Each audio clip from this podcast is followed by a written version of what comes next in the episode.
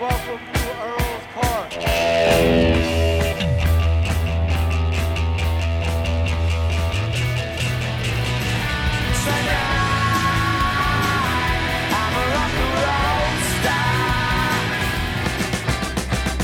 London calling to the faraway towns.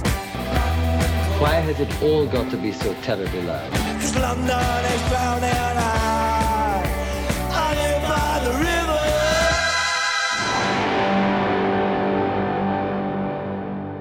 Boa noite e sejam bem-vindos a mais um London Calling.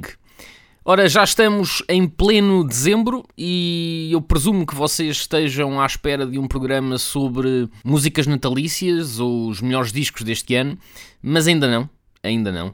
Hoje vamos focar-nos sobre aquele que é o artista que, na minha opinião, eh, lançou o álbum do ano em 2020.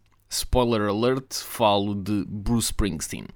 E antes de olharmos para o superlativo Letter to You, que, enfim, lá chegaremos quando fizermos então essa, essa contagem do- dos melhores álbuns deste ano e esse compêndio do que foi 2020, vamos fazer um resumo daquilo que foi a sua carreira, mas olhando